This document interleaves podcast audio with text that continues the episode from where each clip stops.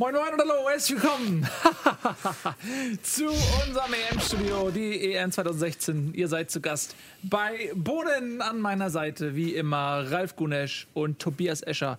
Die beiden Herren, die so viel Kompetenz haben, dass man daraus einen Kompetenzkuchen backen könnte, der mit, einem sehr, mit einer sehr hohen Konzentration an Kompetenz versehen wäre. Fast schon giftig. Fast schon giftig. So hoch konzentriert ist die Kompetenz. Ja, wir freuen uns, dass ihr wieder da seid. Heute sind wir wieder im Garten, denn das Wetter lässt es zu. Und wir haben ein prall gefülltes Programm. Zum einen wollen wir natürlich ein bisschen in Medias Res gehen. Was ist bisher geschehen bei dieser Europameisterschaft? Gerade zu Ende gegangen. Wales gegen England 1 zu 2 in der 93. Minute. Sturridge leider für England aus dieser Sicht noch das äh, Siegtor geschossen. Ähm, wir reden über die ähm, abgelaufenen Spiele der letzten Tage und wir reden natürlich über das, was seinen schwarz-weißen Schatten vorauswirft nämlich das Länderspiel der deutschen Fußballnationalmannschaft gegen Polen. Darf ich sagen, dass ich das 2 zu 1 von Wales, äh, von England nicht gesehen habe? Weil Darfst ich mir gedacht habe, passiert nichts mehr und ich gerade noch auf Klo gegangen bin vor Sendung. Ja. Aber weißt du noch, als wir vorm Spiel Tipps abgegeben haben, hm. was habe ich gesagt? 4-1 für Wales, hast du gesagt. Warum lügst du? Aber so hast, du, hast du keinen Lerneffekt aus den ersten Spielen jetzt? Nein, äh, also du hast 2-1 für, Wales, äh, für England gesagt. Ich habe 0-1 für Wales gesagt, weil ich im Tippspiel mittlerweile so weit hinten bin, dass ich nur noch durch diese Tipps wieder nach vorne kommen kann. Ja. So. Ich habe aber auch selber gesagt, ich glaube nicht wirklich dran. Musst du auch musst Risiko. zugeben. Ich habe, das stimmt, äh, das ist korrekt. So, Ralf. Ja. Mein lieber Ralf, womit wollen wir denn anfangen? Was ist denn dir. Äh, ich glaube, zunächst mal sollten wir mit dieser wunderschönen Girlande anfangen, oder? Das ist äh, tatsächlich unsere Girlande, die hat ja Miri gemacht. Ähm, Miri ist auch eine Frau mit vielen Talenten und die hat unter anderem auch diese, diese Lampengirlanden gebaut und die kann man sich äh, runterladen bei uns zum Ausdrucken und ausschneiden und aufhängen. Äh, muss man einfach mal auf den Rocket Beans ähm, Twitter-Account gehen. Richtig? Ne? Da bekommt man die. Ja. Vielleicht noch dazu sagen, dass man, wenn man sich über einen mobilen oder einen stationären Rechner auf den Kurznachrichtendienst Twitter einloggt, kann man über den Hashtag Rautezeichen Eurobeans mitdiskutieren über diese Sendung. Du hast jetzt nicht wirklich Rautezeichen gesagt, oder? Vielen Dank. Vielen Dank, Herr Escher. Wir haben auch ältere Zuschauer. Das ist du sagst auch Klammeraffe, oder? Klammeraffe. Klammer, Klammeraffe Tobias Escher ist mein Twitter-Alias. Klammeraffe, du bist. Was, warte mal, Klammeraffe. Dieses Ad ist, äh, also Ach, die deutsche Bezeichnung Ding. ist ja okay, Klammeraffe. Verstehe, ja, ja. das stimmt. ähm, so, also übrigens ein kurzer Hinweis an, so, an unsere österreichischen Freunde. Äh, wir werden auch ein bisschen genauer auf das Spiel gegen Ungarn. Es tut uns leid, es war aber schon vor dem Ergebnis geplant. Ein bisschen äh, näher auch auf das Ungarn-Spiel eingehen. Ähm, denn Tobias hatte ja auch Österreich als Mitfavoriten gehandelt. Da werden wir gleich mal drüber reden, warum sich das im Ergebnis dann nicht wieder gespiegelt hat. Also, fangen wir mal ganz kurz an. Wir halten uns nicht zu lange auf mit den Partien, die jetzt schon ein bisschen Moos angesetzt haben. Irland gegen Schweden 1 zu 1. Ja, ein verdientes Unentschieden. Ja, Slatan also. gegen Irland 1-1. Irland geführt 1-0. Irland für mich etwas überraschend. Für dich war es ja nicht so überraschend. Etwas offensiver als Nordirland. Ich habe die ja so ein bisschen miteinander verglichen. Und ähm, Schweden blass geblieben lange Zeit. Ja, Ibrahimovic hat dann den Ausgleich erzwungen durch, durch seine Einzelaktion, was ja dann zum Eigentor geführt hat. Ja, also ich fand äh, den Pass, den, also der Pass von, von seinem Mitspieler davor mit der Hacke, der war auch schon schön. Ja, wenn, wenn, weißt du, was ich glaube? Wenn Ibrahimovic diesen Pass gemacht hätte mit der Hacke, hätten alle gesagt, was für ein Pass von Ibrahimovic, er hat das Tor eingeleitet. Äh, dadurch, dass er quasi im Prinzip diese Flanke reingibt, das war eine Erinnert relativ stark an deine Karriere. Wir hatten ja eben noch drüber gesprochen. Ja. Wenn deine Aktionen heute ein Messi machen würde, würde ja. jeder mit der Zunge schnalzen. Von dir wurde es einfach erwartet. Da wurde es einfach erwartet, dass man mal eben drei Dinger knipst gegen acht müssen. Ja. Ja. Ähm, Genau, aber ich, deswegen finde ich so auch so ein bisschen die, die Reduzierung äh, des schwedischen Teams auf Ibrahimovic in solchen Fällen auch ein bisschen gemein, weil, sagen wir ehrlich, es war jetzt keine Einzelaktion, sondern er hat den Ball in den Lauf serviert bekommen mit einem tollen Hackenpass und hat ihn dann nach innen gebracht. Und diese Flanke nach innen war jetzt auch nicht brillant, sondern so, die war halt gut, ja, aber sie. Feste halb hoch und ja. Das hättest du auch noch hingekriegt. So. Feste halb hoch kriege ich hin, ja. ja. Oder was? Ja, ähm, sollen wir weitermachen? Ja. Mit ähm, wir ziehen jetzt mal eben Portugal, Island vor, weil wir gleich zu Belgien, Italien noch was äh, sagen. Portugal gegen Island 1 zu 1. Das ist eine richtig große Überraschung gewesen. Ähm, Portugal 1 in Führung gegangen, hat ein sehr dominantes Spiel abgeliefert und dann hat Island zur Überraschung aller noch den Ausgleich geschafft. Fandst du es so überraschend? Also ich meine, Island war die erste Mannschaft, die qualifiziert, qualifiziert war für die EM. Sie haben die Holländer geschlagen, sie haben die Türken geschlagen in ihrer Gruppe.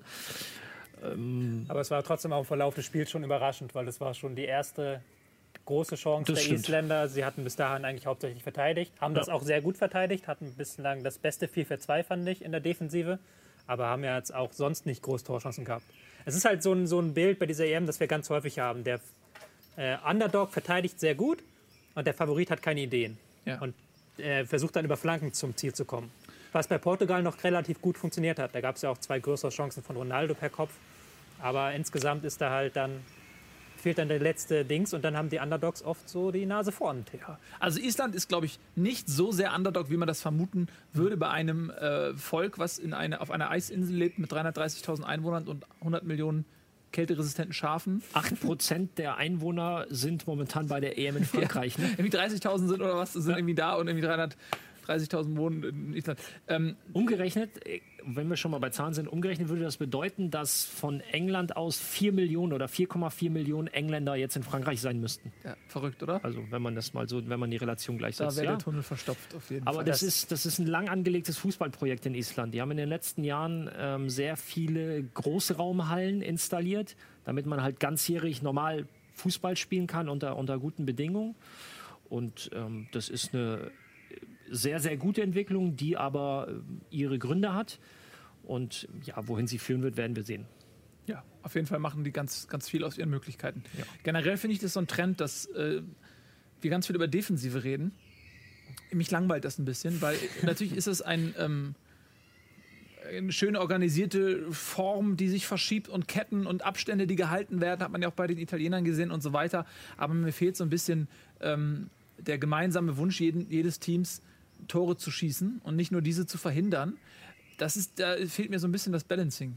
Weil sobald eine Mannschaft auf eine Defensive trifft, die nicht super kreative Lösungen findet, dann hast du ein ganz zähes, langweiliges Spiel. Das hat man so oft schon gesehen. Und ich habe langsam, ist auch in der Champions League so, bei, bei Atleti war das jetzt immer so und davor mit Chelsea und so. Und, und ich bin ein bisschen gelangweilt davon, eine Mannschaft über 90 Minuten anrennen zu sehen, während die andere mit elf Mann hinten äh, am Strafraum steht äh, und dann am Ende ein Unentschieden feiert. Jetzt im Grund, jetzt habe ich Island gerade gelobt, weil die mir sympathisch sind, aber wenn, wenn das zu oft passiert, dann finde ich das für den Fußball nicht gut. Ich würde den Vorwurf nicht an die Mannschaft machen, sondern es kommt natürlich auch von diesem 24er-Format.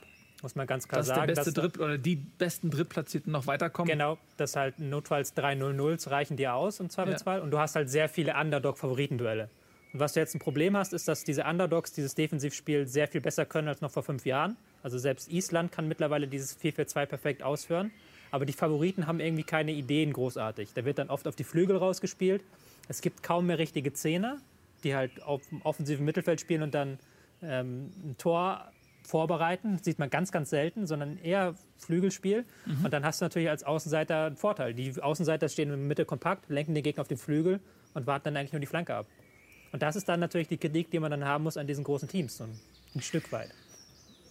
Ich äh, bringe jetzt wieder die andere Seite ins Spiel. Jetzt hast du als äh, von aus Fansicht gesagt, ja, dich langweilt das und du möchtest auch Abwechslung und und und sehen. Verteidigen ist grundsätzlich einfacher als offensiv selber Kreativität entwickeln, Lösungen finden und die Offensive im Allgemeinen. Und den Mannschaften geht es ja um Erfolg. Also man fährt ja zu so einem Turnier, weil man Erfolg haben möchte. Also fängt man mit dem, mit dem Simplen an, das ist erstmal die Defensivarbeit. Und darüber hinaus entwickeln sich dann unter Umständen einzelne Situationen. Wenn sich aber eine Mannschaft wie Island auf ein offenes Spiel einlässt gegen Portugal, klingelt es vier bis sechs Mal hinten drin. Das ist klar. Also es ist auch nicht so, dass ich das nicht verstehe. Es ist nur so, dass ich, wenn das gehäuft vorkommt, dass man natürlich so ein bisschen das spektakuläre Moment äh, vermisst als Fan. Denn letztendlich konsumiere ich ja die Spiele, Richtig? weil ich Spaß dran haben möchte. Wie würdest du jetzt als äh, Trainer einer durchschnittlichen Bundesligamannschaft gegen den FC Bayern in einem Bundesligaspiel auflaufen oder gegen den FC Barcelona hab- in Spanien? Wie würdest Ja. du deine Mannschaft einstellen? Du würdest sie ja auch möglichst so wie, einstellen, wie gesagt, Ralf, ich verstehe ich verstehe Ja. den, den, die Herangehensweise eines jeden einzelnen Teams. Ich verstehe, Ja. weshalb Island zur EM fährt und sagt, ähm, ich mache hier nicht den Hurra-Fußball. Ja. Das ist mir klar. Nur was, was ich meine ist, du sagst ja selbst, wir haben relativ häufig diese Konstellation großer Favorit gegen Underdog. Ähm, aber wenn man das in, und die haben die Euro ja erweitert, auch eben aus Marketinggründen oder aus Geldgründen oder whatever. Nur für mich funktioniert das eben nicht, weil genau das, was du in der Qualifikation hast, dass du ganz viele Spiele hast, Top-Favorit gegen Gibraltar, schieß mich tot, ähm, Färöerinseln und so weiter, das zieht sich jetzt fort in der Endrunde. Ja. Und ähm, da, dafür ist, finde ich, ein, ein, Turnier nicht gedacht, dafür ist die Quali gedacht. So, und äh, da, bei so einem Turnier möchtest du eben die Highlights sehen, möchtest du die, die, die äh, großen Nationen, die guten Nationen gegeneinander sehen und nichts gegen Island und Nordirland. Also ich freue mich auch, dass, dass, dass diese Leute mal bei dem Turnier dabei sein dürfen.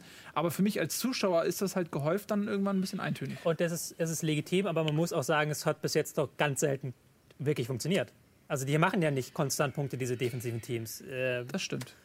Island hat jetzt einen Punkt gemacht, ja. aber Albanien hat am Ende gegen Frankreich auch verloren, Rumänien hat gegen Frankreich verloren. Ja. Spanien hat das Spiel gegen Tschechien auch noch gewinnen können, Deutschland gegen Ukraine genau, auch. Aber ein Tor in letzter Minute ändert jetzt nichts daran, dass ich es vorher 90 Minuten Ja, natürlich ist es vorher natürlich 90 ja. Minuten langweilig. Was ich damit sagen möchte, ist, dass diese Strategien werden selten mit einem guten Konterspiel gewürzt. Das kann man vielleicht höchstens. Wie Atletico das zum Beispiel macht. Ja, wie ja, Atletico es macht, wie Ungarn, Ungarn und ähm, ähm, jetzt habe ich einen Hänger, Ungarn und Italien, so sind die einzigen beiden Ausnahmen, die halt dieses Defensivspiel mit einem guten, ja, der Underdog Italien, aber die haben das mit einem guten Konterspiel gewürzt. Das fehlt mir halt auch, dass dann im Kontermoment dann mehr als zwei, drei Spieler aufrücken. Ja, ja aber welche Taktik würdet ihr diesen Mannschaften denn empfehlen? Ja, also irgendwie also muss man ein Tor schießen. Irgendwie muss man, ich verstehe das schon, aber irgendwie muss man auch ein Tor schießen. Irgendwie muss man auch mal im äh, Kontermoment zwei, drei, vier, fünf Spieler vor den Ball bringen. Ja, im Kontermoment, aber du wirst, du, du kannst von Albanien nicht verlangen, dass sie das Spiel machen Nein, gegen Frankreich. Um Gottes Willen. Das Und ist, es gibt ja, so zum mhm. Thema, es hat nicht funktioniert. Erinnert euch mal an die WM, äh, EM 2004. Griechenland. Griechenland. Weil die okay. haben es halt in Perf Nein, die haben es aber in Perfektion gemacht. Und ja. zwar so perfekt, dass es schon das war alles aber nicht schön. Aber es war erfolgreich. Aber du bist halt auch immer davon abhängig, dass, der Favor dass dem Favoriten nichts einfällt. Das Richtig. haben wir halt in diesem Bisem. Das, das, treffen halt zwei Sachen aufeinander. Man muss jetzt auch nicht nur die Underdogs ja, sehen, sondern auch, dass ein Spanien oder ein äh, Frankreich, die dann über 90 Minuten quasi kaum Ideen haben, das zu knacken. Ja, aber Fra sowohl Frankreich wie auch Spanien und Frankreich gestern, nicht das gegen Rumänien, sondern das Spiel gestern, sage ich ganz klar, ähm, sehr beeindruckend, wie sie ganz konsequent ihre Linie durchgezogen haben. Sie haben ihr Spiel gespielt und sie sind nicht nervös geworden, sie sind nicht hektisch geworden, sondern haben auf ihre Stärke vertraut. Und die Spanier, das war es war fast schon logisch, dass irgendwann mal einer freisteht, weil durch dieses viele Ballbesitzspiel, das du hast, läufst du als Gegenspieler hin und her. Du, du machst die Wege von und irgendwann mal machst du nur einen Schritt weniger. Erinnere Deutschland, Ukraine. Dann mhm. musst du aber da sein. Und Piquet war da. Und gestern war Payet da. Und, und äh, ähm, na, wer hat das 1-0 gemacht?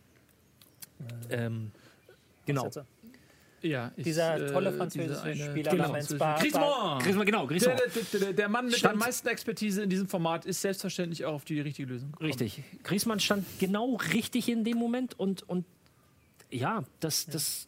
Ja, aber nochmal, also das, ne, damit wir da auf demselben Nenner sind, ich verstehe jedes Mal, wenn eine Mannschaft so reingeht, die Underdog ist. Ich äh, kommentiere das nur eben aus Zuschauersicht, dass es für mich diese Erweiterung auf 24 Teams, das konnte man ja vorher auch nicht wissen, eben zu einem geringeren Sehvergnügen geführt hat. Weil ich liebe jede, ich möchte, wenn es an mir geht, jedes Spiel sehen. Ich würde am liebsten ab 15 Uhr nur vor der Glotze hocken. Findest du? Und jede, jedes Spiel sehen. Ja. Auch, aber, aber die Spiele sind halt äh, einfach weniger spektakulär. Wenn ich die jetzt mit Wel vergangenen Weltmeisterschaften oder so vergleiche, fehlt mir so ein bisschen das Spektakel. Ich habe zum Und Beispiel Albanien, Frankreich gestern fand ich hochinteressant. Ja, war sehr intensiv. Doch, richtig. Gebe ich zu, war intensiv ja. und so, das schon Spaß gemacht. Ich sag, ich sag ja noch, ist ja okay. Aber lass uns mal ein bisschen weiter galoppieren, weil wir haben noch so viel zu besprechen äh, und haben auch viel genau. versprochen und das wollen wir auch einhalten.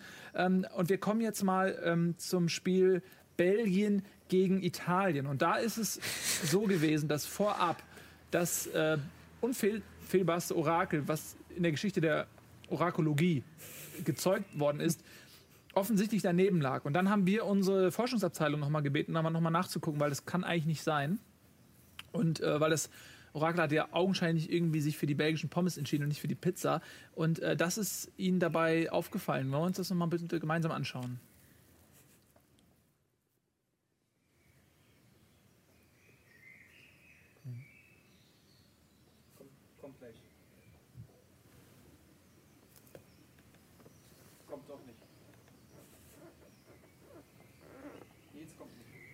Kommt nicht? Kommt nicht. Kommt nicht. Ist nicht, ist nicht drin. Solange, solange nutze ich vielleicht die Gelegenheit und entschuldige mich, beziehungsweise korrigiere mich selber. Ich habe mir den Ausschnitt jetzt ein paar Mal angeschaut aus unserer letzten Sendung. Ähm, Minute 16 im zweiten Teil. Ja. Wo ich den Italienern abspreche, dass sie qualitativ defensiv auf dem Niveau sind wie noch vor zwei Jahren. Ja. Wir haben jetzt hier keine Asche, in die ich kriechen kann oder ähnliches, aber Brauchst du auch nicht. Jeder irrt sich. Du, ja, nein, das war schon ganz großer Sport, ganz großer Defensivsport, den die Italiener da an den Tag gelegt haben. Sie haben wahnsinnig stark gespielt und die Belgier nochmal äh, Geheimfavorit. So langsam, glaube ich, kann man den, das auch nicht mehr hören, weil ja. Die sind immer geheim, immerhin. Also das ist auch ein Titel So geheim, dass sie es wahrscheinlich selber nicht wissen. ja, ja. Ähm, Belgien, viele, Individu also viele individuelle Klasse, schaffen es geht's? Schaffen es aber nicht, die ähm, ja, die Summe aller Einzelspieler zu einer wirklichen Mannschaft zu formen. Ja, können wir mal ganz kurz in die Analyse gehen. Was unterscheidet jetzt das Spiel der Defensivkünstler aus Italien zu dem Spiel der Defensivkünstler aus Island, der Defensivkünstler aus Albanien, der Defensivkünstler aus Schieß mich tot. Äh, warum feiern wir jetzt Italien dafür ab? Was machen die dann äh, anders im Endeffekt? Na, was heißt anders? Für mich machen sie es einfach perfekt. Und Jean Pütz würde sagen, wir haben da mal was vorbereitet, beziehungsweise in dem Fall jetzt Tobi hat was vorbereitet. Na? Na? Haben ja. wir den Laptop, kriegen wir den abgegriffen? Warte mal, kann ich noch mal einmal ganz kurz einmal noch die Angel ausschmeißen? Einmal noch die ja? Angel schmeißen, ja. bevor wir in die Analyse einsteigen. Vielleicht, ob ich ja diesmal, vielleicht kriege ich ja diesmal einen Fisch. Und geht mit der leckeren belgischen Köstlichkeit ins Büro. Klarfall Sieg für Belgien.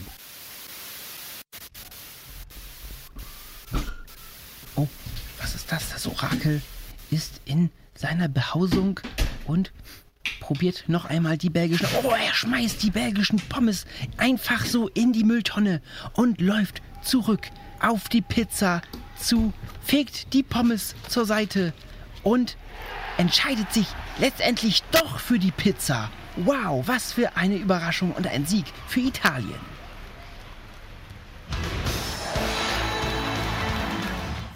So, das wollten wir nochmal klarstellen. Das ist Found-Footage-Material gewesen. Äh, ja. Wir hatten nämlich vorab, haben unsere Wissenschaftler gedacht, er hat sich für die belgische Pommes entschieden. Bullshit. Das Orakel hat die angewidert weggepfeffert und hat sich dann die Pizza geholt. Deswegen, die sind zu früh rausgegangen in diesem Dokumentarfilm.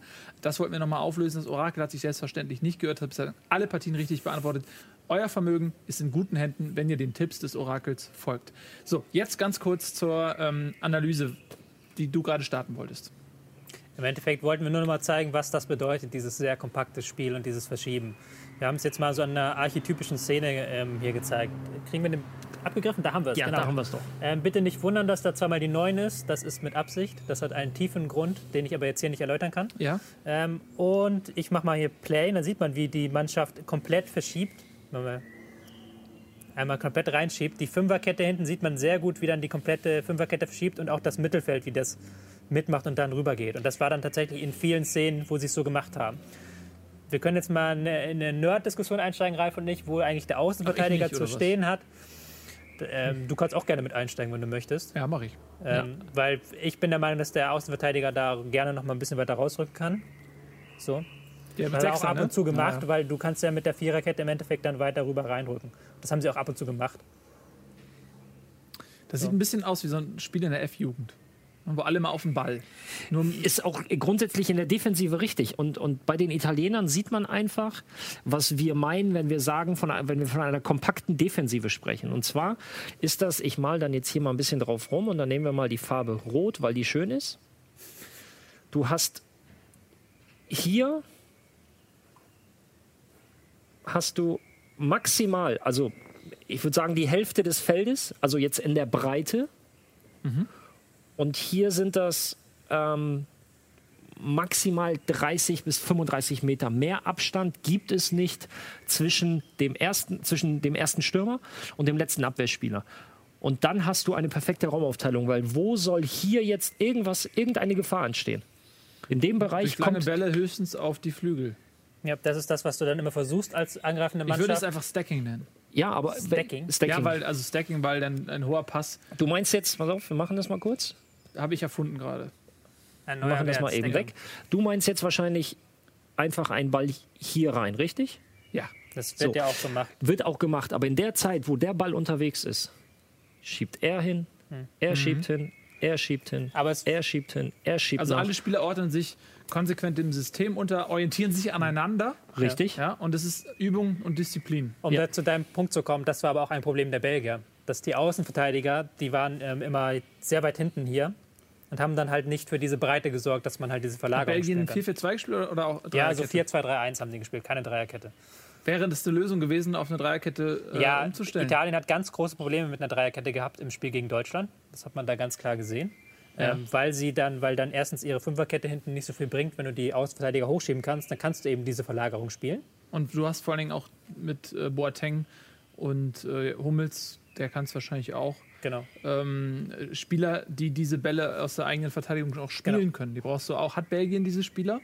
Ähm, hatten sie nicht jetzt, hat man ganz klar gesehen. Gerade die Sechser haben sich da nicht so viel eingeschaltet. Da war es immer sehr langsam von einer Seite zur anderen. Ja. Ähm, was Italien noch heraushebt, vor, hervorhebt von den anderen Teams, ist natürlich das starke Konterspiel. Ähm, Bonucci hat ja, glaube ich, diesen tollen Pass zum 1 zu 0 gespielt, der ja einen sehr hohen Packing-Wert hätte. Ja, ach, Ein unglaublich Hab ich, hoher Packing-Wert. Stacking genannt, ne? Äh, Stacking war ist ein, auch eine coole Idee eigentlich gewesen. Die Kompaktheit des Teams an, mit einem Stacking. Genau, und äh, der quasi über alle äh, elf Belgier hinweg perfekt an, auf den Punkt, der noch quasi über den, über den belgischen Verteidiger rübergeht und sich dann senkt in den Ja. Ein perfekter Pass. Genau.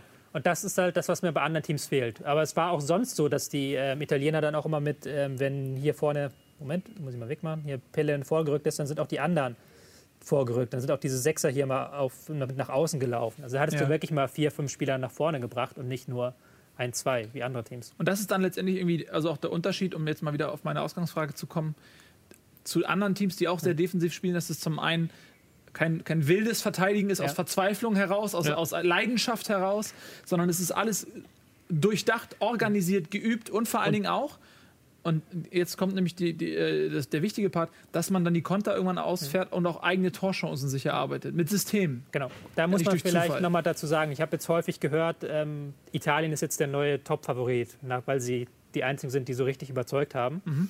Das ist mir noch ein bisschen zu früh gegriffen. Weil wenn man natürlich überlegt, Deutschland, Spanien, alle Teams haben gegen saudefensive Teams anspielen müssen Ja. und hatten eine ganz andere Aufgabe zu lösen als Italien jetzt, die mit Belgien einen anderen Favoriten, der auch das Spiel gemacht hat.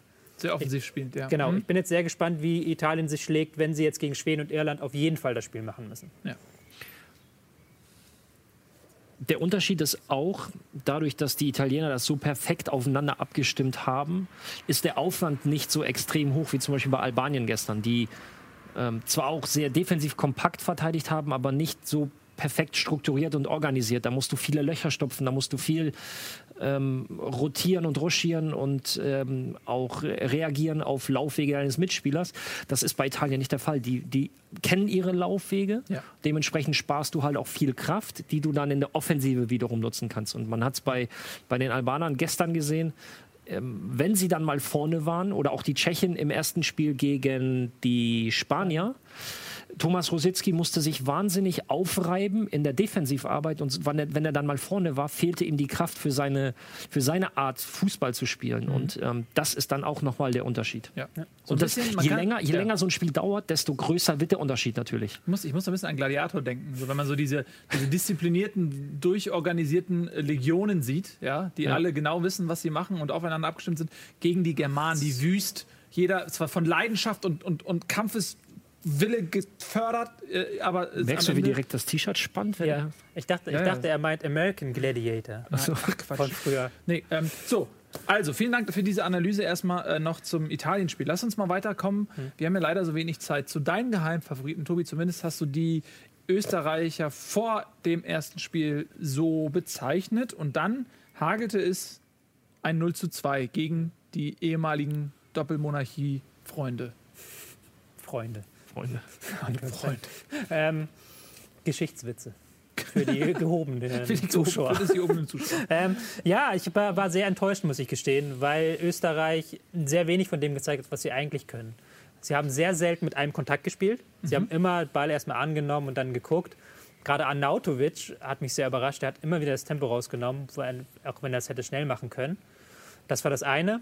Und diese Kompaktheit, die wir jetzt hier bei Italien besprochen haben, die war in der Defensive selten vorhanden. Gerade die Abwehr stand halt sehr tief. Und wenn du dann vorne anläufst und die Abwehr ist tief, hast du einen großen Raum, den du überbrücken musst. Das ist dann ein Problem. Und das war dann gerade in der zweiten Halbzeit ein großes Problem. Hast du da was vorbereitet? Nein. Schade. ich dachte, du hast was vorbereitet. Aber gut. Ähm, ja, lass noch ein bisschen über Österreich, weil ja, wir haben ja auch viele österreichische Zuschauer. Wir haben auch Zusendungen bekommen per Post. Ähm, in Österreich wird noch vornehmlich mit Post gearbeitet, die äh, uns gebeten haben, redet doch ein bisschen noch auch über unser Team. Ne? Wollen wir auch machen. Ähm, wie siehst du denn die Perspektive der Mannschaft? Also das war jetzt erstmal eine Enttäuschung. Ja. Wie geht es weiter mit Österreich? Bin ich sehr gespannt. Ähm, Sie haben jetzt gegen Portugal zum Glück eine andere Aufgabe.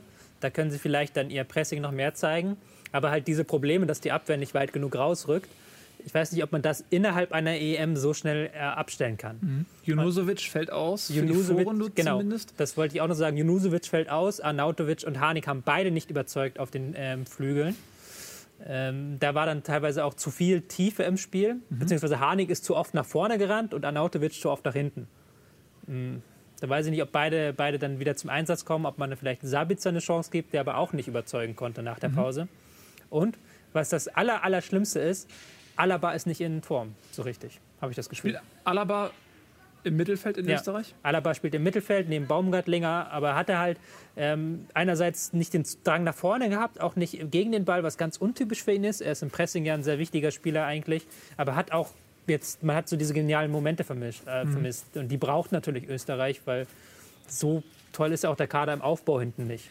Ja. Es, es, ist halt das Problem bei Alaba, bei der Nationalmannschaft, denke ich jetzt auch in dem Spiel, er muss einfach zu viel machen.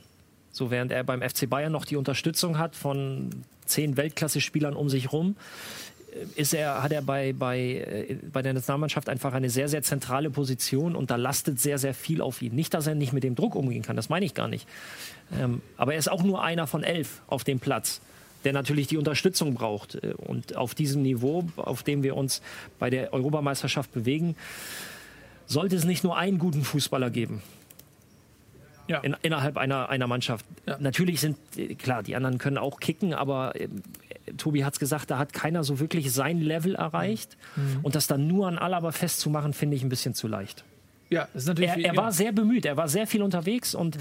ähm, aber da waren Situationen nach dem äh, 2 zu 0 noch gab es Kontersituationen für die Österreicher, wo er schon gar nicht mehr mitgelaufen ist, weil er mhm. einfach völlig platt war. Ich mhm. erinnere mich da an eine Szene aus der 86. Da gewinnt er auf der Halblinken kurz vom, 16, vom eigenen 16er den Ball, spielt ihn ins Mittelfeld, aber läuft gar nicht nach, weil du ihm angemerkt hast, der ist völlig durch wo wir wieder dabei sind, du, du, du, brauchst die Kraft dann auch für die Offensive. Klar. Und wenn du dich mhm. äh, um so viele Nebenschauplätze kümmern musst, äh, wird es schwierig. Wird schwierig. Und das ist ja vielleicht auch ein Unterschied zu Wales, wo du mit Bale auch einen ähnlichen Ausnahmekönner hast, auf den die ganze Mannschaft so ein bisschen ähm, baut. Der ist aber ein Offensivspieler, der lebt auch über viele Standardsituationen, jetzt wieder ein Tor gemacht durch einen Freischuss, das zweite schon. Und ähm, es ist ja vielleicht auch einfacher, wenn man der Anspieler, also der, der Letzte ist in der Anspielkette, dass man dann gegen ein, zwei Leute vielleicht eine Einzelaktion oder so startet, die dann auch gefährlich wird. Ist vielleicht einfacher, als wenn man sich im Mittelfeld aufreibt ähm, und viele, viele Zweikämpfe bestreiten muss und, ähm, und sich dann auch noch vorne aufreiben sich dann muss. vorne und hinten aufreiben muss, ja. genau. Gut, also das äh, für unsere österreichischen Freunde. Wollen wir mal hoffen, dass es im nächsten Spiel ein bisschen besser wird. Ähm, dann haben wir noch gehabt Russland-Slowakei 1 zu 2. Etwas überraschend. Etwas überraschend, ja. Russland zuvor mit einem Punkt in letzter Minute gegen England. Für dich nicht überraschend gewesen? Mm, Russland hat mich gegen England null überzeugt und haben das sehr glücklich gemacht. Haben halt spielerisch überhaupt nichts auf die Kette bekommen. Und da habe ich mir schon so gedacht, okay, wenn sie jetzt gegen Slowakei auch mal ein paar spielerische Akzente setzen müssen, es wird schwierig. Mhm. Haben wir in der zweiten Halbzeit tatsächlich dann ein bisschen was hinbekommen, haben dann auch ähm, mehr aus dem Sechserraum aufgebaut, haben dann, sind dann besser nach vorne gegangen.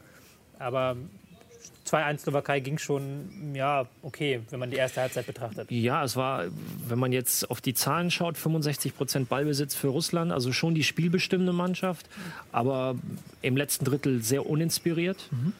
Ganz, also im Gegenteil zu den, zu den Slowaken durch Weiß und Hamschik. Ähm, zwei wunderschöne Tore. Ich glaube, die Abwehrspieler beim 1-0.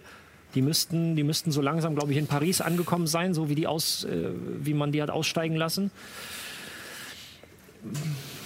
Und das zweite von Hamschik war ein richtig schönes Tor. Nach der Ecke ja. kurz ausgeführt, wo er den in den langen Winkel zimmert oder an den Pfosten und der dann reingeht. Da fällt gerade ein Roller weg. Mhm. Ähm,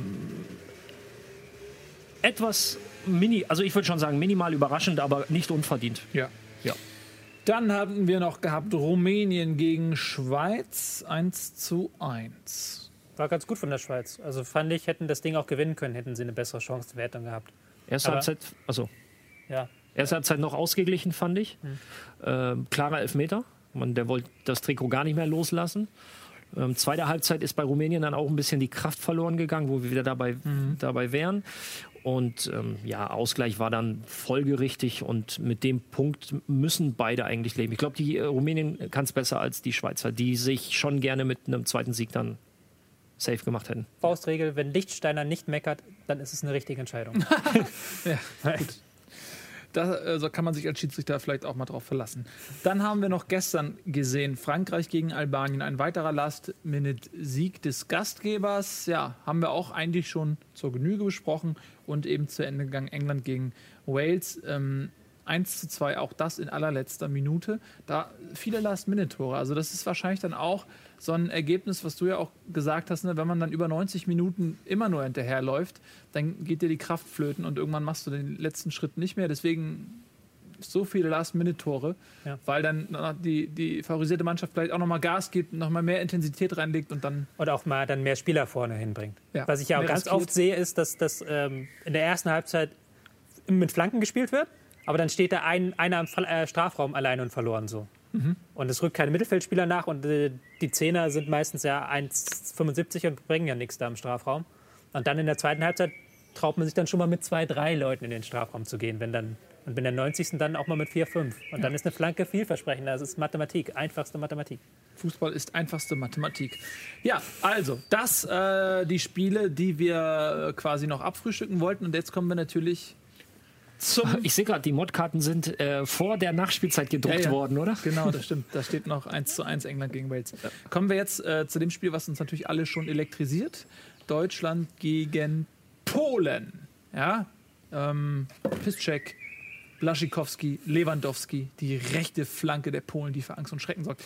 Ähm, da hast du jetzt was vorbereitet. Wir haben äh, im letzten Spiel quasi zwei Fragezeichen gehabt, Gomez oder Götze. Es wurde Götze und wir hatten äh, Hövedes rechts oder innen. Und, äh, Hövedes wurde rechts und Mustavi wurde innen.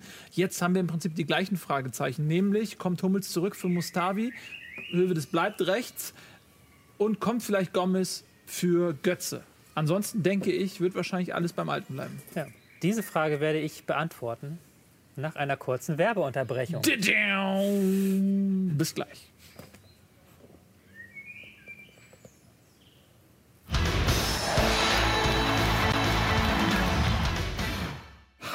Hey, herzlich willkommen zurück. Die Eurobeans sind wieder da. Das ist unser Hashtag. Und ihr seid zu Gast bei Bohn EM 2016. Wir kommen zum Deutschlandspiel gegen Polen heute um 21 Uhr ist Anpfiff. Tobias Escher, unser Chefanalyst, mhm. hat mal seine Gedanken in, äh, auf virtuelles Papier gezaubert. Das ist das, äh, was du erwartest in puncto Aufstellung und Taktik. Ja. Man muss vielleicht dazu sagen, ähm, dass die Bild-Zeitung anscheinend mal wieder einen Maulwurf in der Mannschaft hat. Sie hatten die Aufstellung schon richtig ähm, beim, vor dem Spiel gegen Ukraine. Und jetzt haben sie vermeldet, dass Hummels in der Anfangsformation steht. Den habe ich jetzt hier nochmal gerade in der Werbepause eingebaut. Mhm. Ansonsten ist es dasselbe System und davon gehe ich auch aus wie gegen Ukraine mit einem ähm, 4-2-3-1 mit Götze vorne als einzigen Stürmer dran. Findet ihr das eigentlich auch so malerisch mit den Vögeln? Ja. Ja, ne? Oder? Da vorhin im Büro, ne? Wir haben ja so ein, äh, so ein so ein großes äh, Fenster, so eine, so eine Terrassentür und da ist dann irgendwie so Dachgerümpel. So, äh, nicht schön, aber ja, dann waren da zwei kleine Meisen im Liebesspiel. Direkt am Fenster. Die gevögelt? Ihr, ja, die haben, na, die haben sich bezirzt. Also. Ihr könnt mir auch einfach so direkt sagen, wenn ihr das langweilig findet, was ich hier tue. Nein, äh, mach mal bitte weiter. Ich finde es überhaupt nicht äh, langweilig. Ist auch nicht langweilig. Ist super Jetzt heißt es wieder, ich würde dich nur unterbrechen. Tobi, unterbreche ich dich? Nein, ja, alles gut, alles gut. so. ähm, ähm, von Deutschlands Seite sehe ich keine großen Fragen, weil ähm, die Frage ist ja immer Fünferkette. Mhm. Ergibt gegen Polen nicht ganz so viel Sinn wie gegen. Warum? Weil Polen ähm, sehr eng spielt vorne im Angriff. Also, wenn wir jetzt hier die Grafik haben, die Außenstürmer Blaszczykowski ähm, und auf der anderen Seite der junge Kuh, dessen Namen ich jetzt nicht weiß, aber ich kann ja so gucken. Der junge Kapuzka. Das ist jetzt ein Feature, das ich entdeckt habe, aber ich dachte, da gibt es mehr Begeisterung. Der junge Kapuzka. Für meinen Namen. Okay. der junge Kapuzka, die gehen halt oft in die Mitte rein. Und da macht es halt dann keinen Sinn, mit einer sehr breiten Fünferkette hinten zu spielen. Ähm, ist ja halt, ist Also halt man passt sich dem. Gegner an. Man passt sich ein dem Gegner. flexibles System. Also, oder so gesagt, wenn man es gegen die Ukraine nicht gespielt hat, wird man es jetzt nicht unbedingt gegen Polen spielen. Weil Es gab ja auch mal so, äh, so Leute, die gesagt haben, so ich passe mich nicht dem Gegner an, der Gegner muss sich mir anpassen. Ja. Das ist aber Kann man vielleicht auch so sehen, ein Stück weit. Hat man ja gegen Ukraine auch nicht gemacht. Aber ähm, um da jetzt kurz diese polnische Mannschaft einmal kurz. Trau dich doch, Mann! Ich weiß, dass ich auf die Zunge, weil er im Chat gelesen hat, dass, dass Ralf nicht so oft unterbrechen soll. Nein, ähm, das machst du aber nur, wenn du sehr von dir überzeugt bist und auch die nötige Qualität hast. Dass du Sollte sagst, der Gegner als, hat sich. als Weltmeister nicht diese, Es ist aber auch immer gut. Selbstverständnis haben. Das ist, kann man einerseits sagen, ja, ja, aber, äh, sie spielen ja. Das hat ja. Jetzt hast du mich unterbrochen.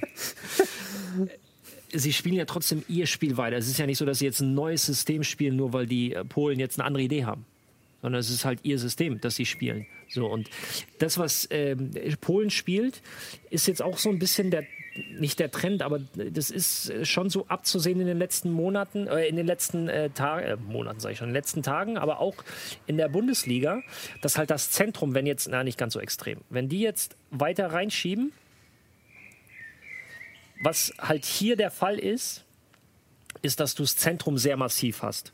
Oftmals schiebt einer der beiden dann, je nachdem, auf welcher Seite der Ball ist, halt hier noch rein. Und wo willst du jetzt dieser, na?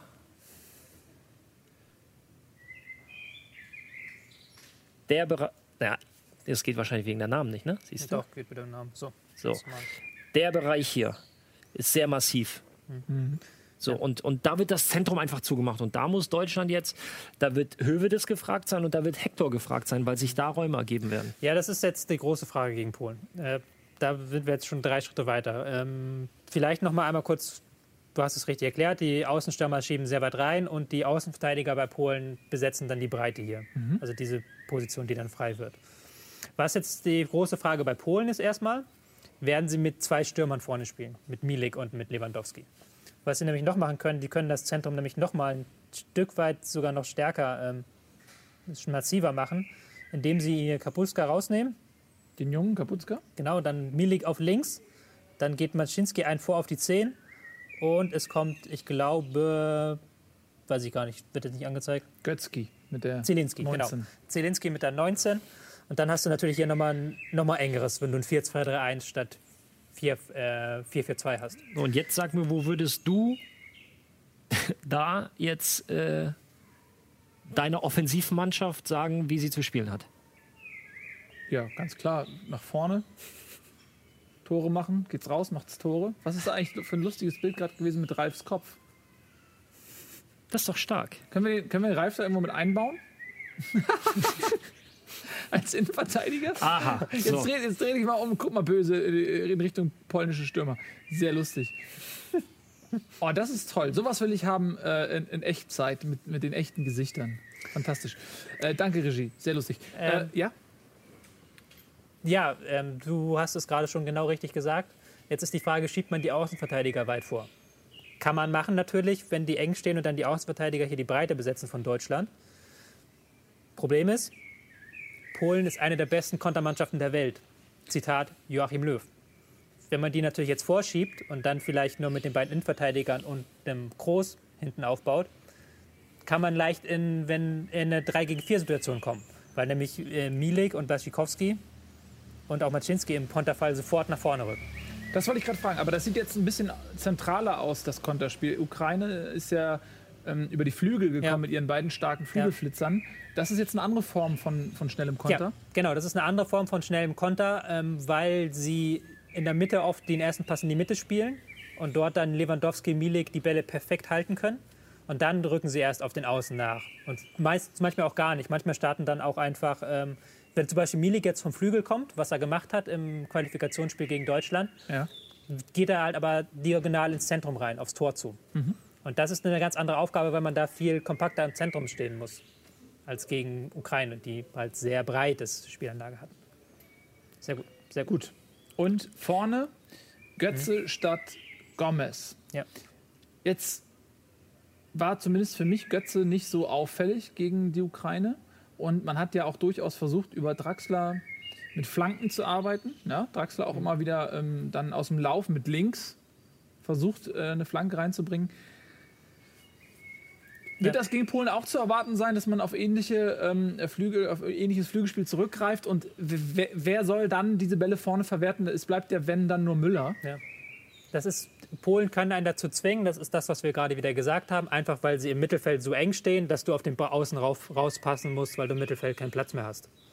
Ähm, ich glaube aber schon, dass Götze auch spielt, weil sie werden, versuchen werden, trotzdem das Zentrum zu attackieren.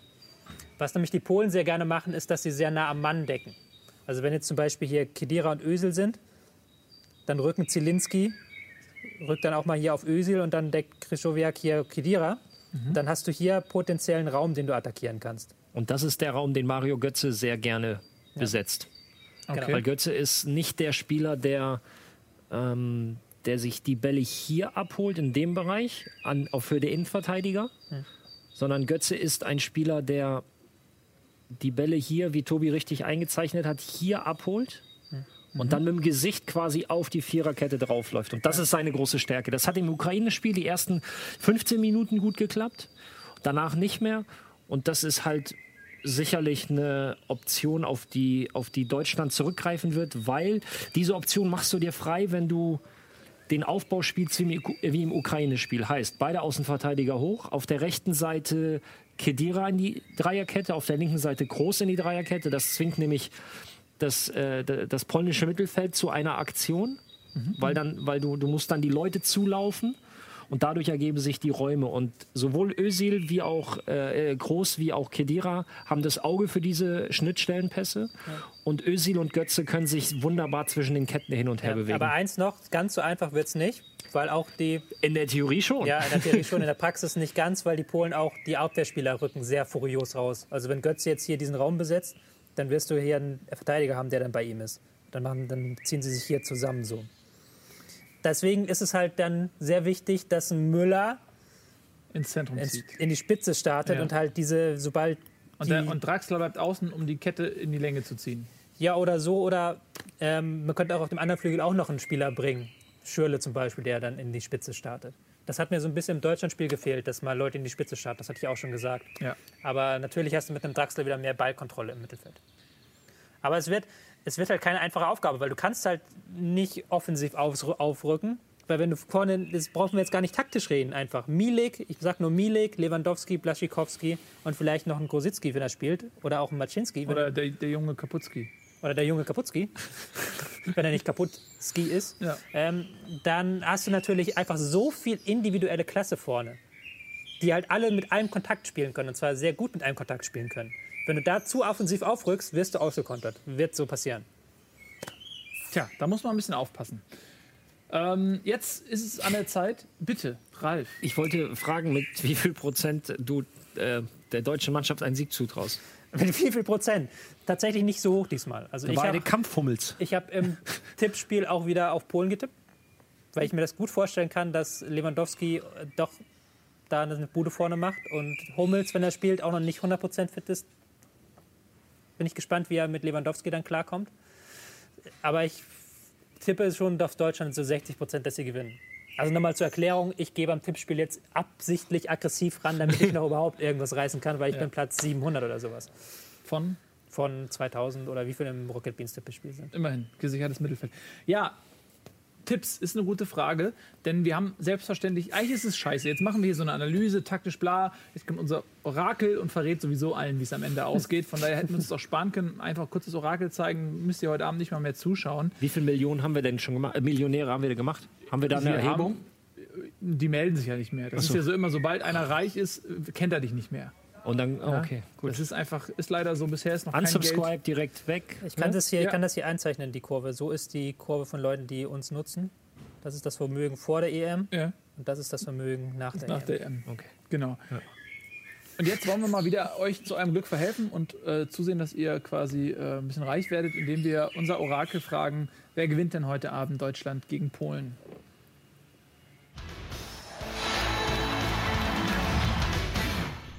Ein neuer Tag bricht an und diesmal geht das Orakel scheinbar zielstrebig auf die Beute zu.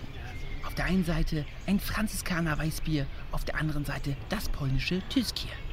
Welches wird ihm am leckersten schmecken? Eine schwierige Entscheidung für das Orakel. Er wägt ab. Hm, wofür wird fast das polnische Bier getrunken? Und nein, er greift zum deutschen Weißbier und freut sich über die obergärige Braukunst der Bayern. Es schmeckt ihm. Man sieht die Freude im Gesicht des Orakels. Den Rest spart er sich scheinbar für eine weitere Mahlzeit auf und geht an seinen Arbeitskollegen vorbei ins Büro. Klarer Sieg für Deutschland. Klarer Sieg für Deutschland. Ne? Also von wegen 60 Prozent, das Orakel sagt, wird eine klare Geschichte. Und wer sind wir, dass wir das Orakel in Frage stellen wollen? Ich glaube, das Orakel kommt mittlerweile richtig gern zur Arbeit. Es wünscht sich direkt nach der EM noch eine WM und hat schon gefragt, ob nicht auch Olympia. Warum Ja, haben wir keine. Copa America äh, Sendung? Ja, das ist, eine- das ist eine gute Frage. Warum eigentlich nicht? Brasilien übrigens raus. Ne? Brasilien ist ausgeschieden und Carlos Dunga wurde ausgeschieden, ist nicht mehr Nationaltrainer. Heute Nacht dann das Viertelfinale USA gegen Ecuador. Ich glaube, ja. Ja, Mit Hab's- Bobby Wood. Ich muss zugeben, ich habe äh, noch kein Copa America-Spiel bisher gesehen. echt. Okay. Ne? Ich auch nicht. Ist, ich meine, das ist auch ein bisschen zu viel. Ne? Bei drei Spielen am Tag noch Mhm. dünnt sich ja irgendwann aus. Kennt ihr das so, diese Turnierphase am Anfang? Man ist ja so euphorisch und will alles gucken. Mhm. Und dann nach der Gruppenphase gibt es ja nicht mehr so viele Spiele. Dann gibt es ja manchmal auch Tage, wo gar kein Spiel ist. Ja. Und das ist dann das ist so richtig so ein Loch. Ne? Also Ja, mir war vor zwei Tagen langweilig um 15 Uhr, Ja, als kein so. Spiel war. Also, ja, aber bei mir ist es dann so, wenn ich es nicht beruflich machen würde, würde ich mir in der Gruppenphase ein bisschen was schenken. Weil man sich dann doch manchmal so satt sieht in der Gruppenphase. Und Mhm. dann kommen ja eigentlich erst die, die geilen Spiele, kommen ja eigentlich erst ab Viertelfinale dann so wirklich, wo du dann so richtig Das bist. stimmt. Aber Aber es ist, es ist auch so, es ist auch so geil irgendwie. Dass, äh, die Leute akzeptieren das auch viel. So, wenn Turniere sind, sind ja auch Leute empfänglich für Fußball, die eigentlich damit nichts am Hut haben. Deswegen ist es so gesellschaftlich akzeptiert. Es gibt also ist Situationen so, ja, ich muss jetzt von 15 bis, bis 23 Uhr durchgehend Fußball gucken. Ja, klar, verstehe ich. Also die Antwort, ne? Das, ist- das ist. Der, Ja. der Chat schlägt gerade vor, tippt einfach alle Olympia-Ergebnisse von allen Sportarten. Da sehe ich das Orakel beim äh, 10.000 Meter Lauf der Vorrunde. Ja. Um Gottes Willen. und danach noch Paralympics hinterher. Ja, alles, alles wird Nee, dann ist ja durchgetippt. auch schon wieder Bundesliga. alles wird Ja, durchgetippt. Aber Paralympics gibt es ja noch mehr. Da gibt es ja immer Stimmt. jedes noch in fünf verschiedenen Klassen. Ibrahimovic übrigens spielt auch Olympia. Für Schweden. Ja, und Douglas Costa spielt auch Olympia. Wird freigegeben. Äh, die, bei Deutschland ist es ja so, entweder sie spielen in der A-Nationalmannschaft oder sie bekommen keine Freigabe von ihren Vereinen. Ja, weil Olympia ist ja kein Dings. Weißt du auch Nicht abstellungspflichtig. genau, weißt du Aber warum?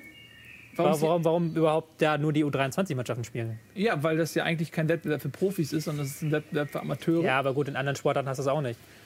Ist halt ganz einfach, weil die FIFA keinen Bock hat, dass es so bei Olympia eine zweite WM gibt. Die Also wollen halt ihre Weltmeisterschaft. Ja, also die wollen halt ihre Weltmeisterschaft so vermarkten. Und sagen dann natürlich irgendwas anderes, aber das ist halt, würde ich behaupten, das ist der Hauptgrund. Ich finde es ein bisschen schade, weil die, das olympische Turnier wird so abgewertet. Weißt du? Äh, schon mal für Deutschland hätte die Chance. Im Fußball, ja. Ja, ja, natürlich im Fußball. Deutschland hätte trotzdem die Chance, ich weiß nicht, ob es das schon mal gab in der Geschichte, ähm, Weltmeister, Europameister und Olympiasieger ähm, quasi amtierend zu sein. Gab es das schon mal? Bestimmt. Oh ja, Müssen wir Europameister. einfach nur zurückgehen. Die Franzosen und die Spanier waren es ja in diesem Jahrtausend. Äh, Ja. In diesem Jahrtausend? Nee, im Die letzten. haben aber nicht Olympia dann die gewonnen. Franzosen. Frankreich und. Spanien. Frankreich und Die haben Spanien, dann aber ja. jeweils nicht Olympia gewonnen. Deutschland hat es auch nicht gewonnen. Wenn du die DDR mit reinzählst, Nee. Wann waren die nee, Europameister? waren die Olympiasieger? Nee, die waren, glaube ich, nur. nee, die waren aber kein Europa- oder Weltmeister. Ja, aber BRD und DDR, wir sind ja alles eins, doch, Ralf. Das stimmt. Ja, äh, apropos äh, alles eins. Ähm, wir wollten doch noch bei Twitter reingucken. Ja, denn es gibt ein Hashtag, oder ist mir der Ball abhanden gekommen? Oh, was für ein Zuspiel von Ralf Gunesch. Beides ein bisschen eingeschrumpft. Ähm, Twitter, ja Eurobeans ist unser. Hashtag. Und ihr sitzt da ja an der Quelle. Was schreibt Twitter denn? Unter dem Hashtag Eurobeans. Hashtag Eurobeans. Eurobeats. Twitter sagt, das deutsche Bier ist ja auch eindeutig am besten. Oh, hier nochmal das ähm, Packing. ist hier, wird hier noch nachgefragt. Goaling, ja. Das da wollten wir auch nochmal irgendwann gezählt, besprechen, ja. aber Zeit geht immer aus.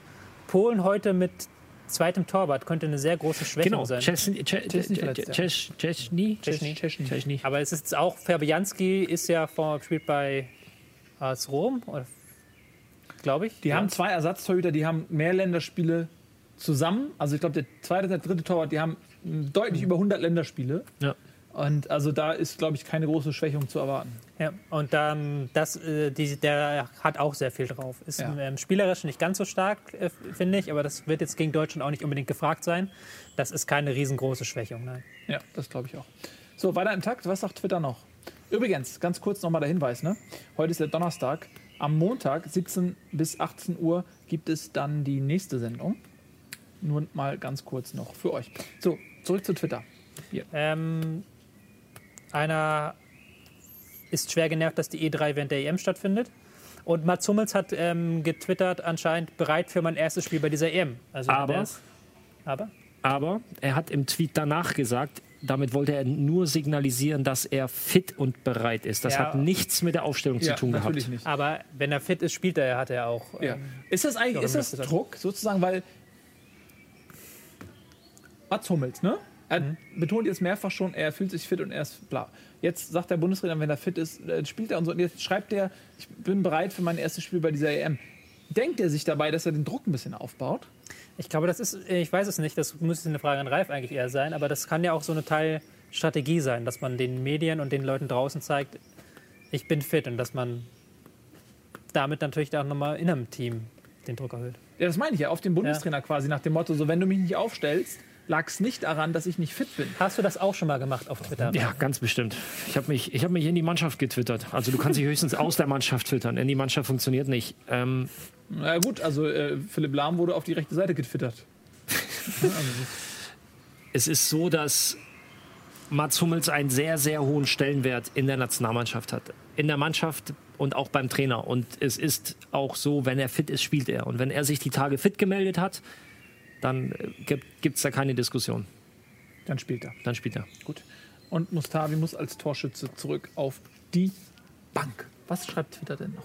Ja, das Thema Packing kommt hier öfters. Ja.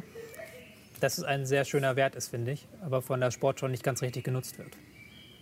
Ähm, für alle, die es nicht mitbekommen haben, wir haben jetzt noch ein, zwei Minuten. Packing bezeichnet, wie viele Spieler mit einem Pass vom Gegner, Gegner aus dem Spiel genommen werden. Ja. Wenn ich jetzt hier stehe und ich spiele zu dir, habe ich Ralf aus dem Spiel genommen, Genau. habe ich einen Packing-Wert von 1. ja, und der Pass von Bonucci Hat im Italienspiel, das 1 zu 0 gegen Belgien, das hatte einen Packing-Wert von 11, weil er mit einem einzigen. hat 10. 10, Entschuldigung, der Torwart nicht.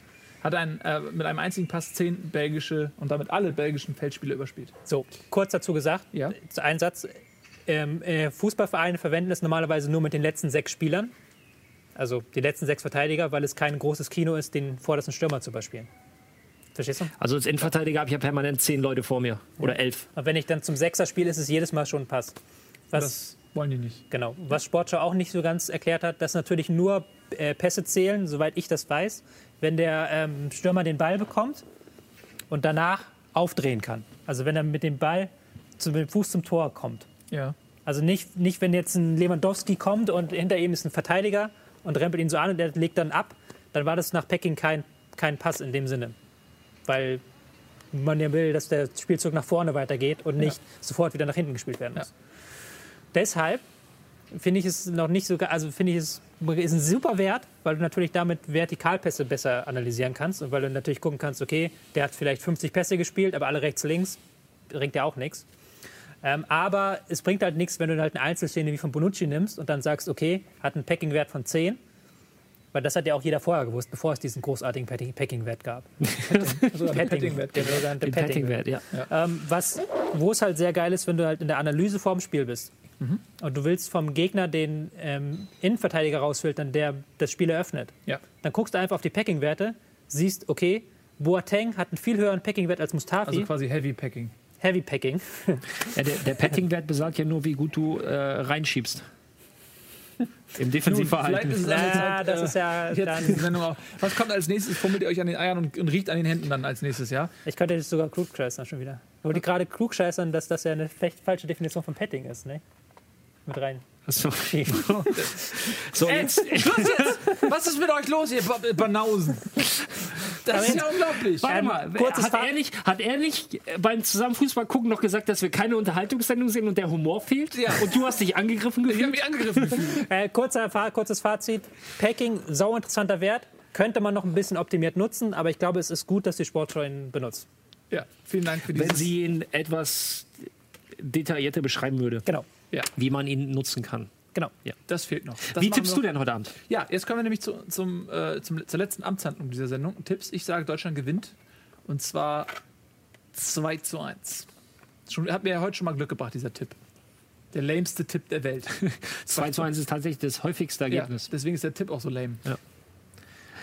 Ich habe gesagt, ich mache keine Voraussagen mehr. Weil du willst mich verarschen? Der lässt jetzt den Nein, Tipp. ich denke, mit Hi, wie ist dein Name?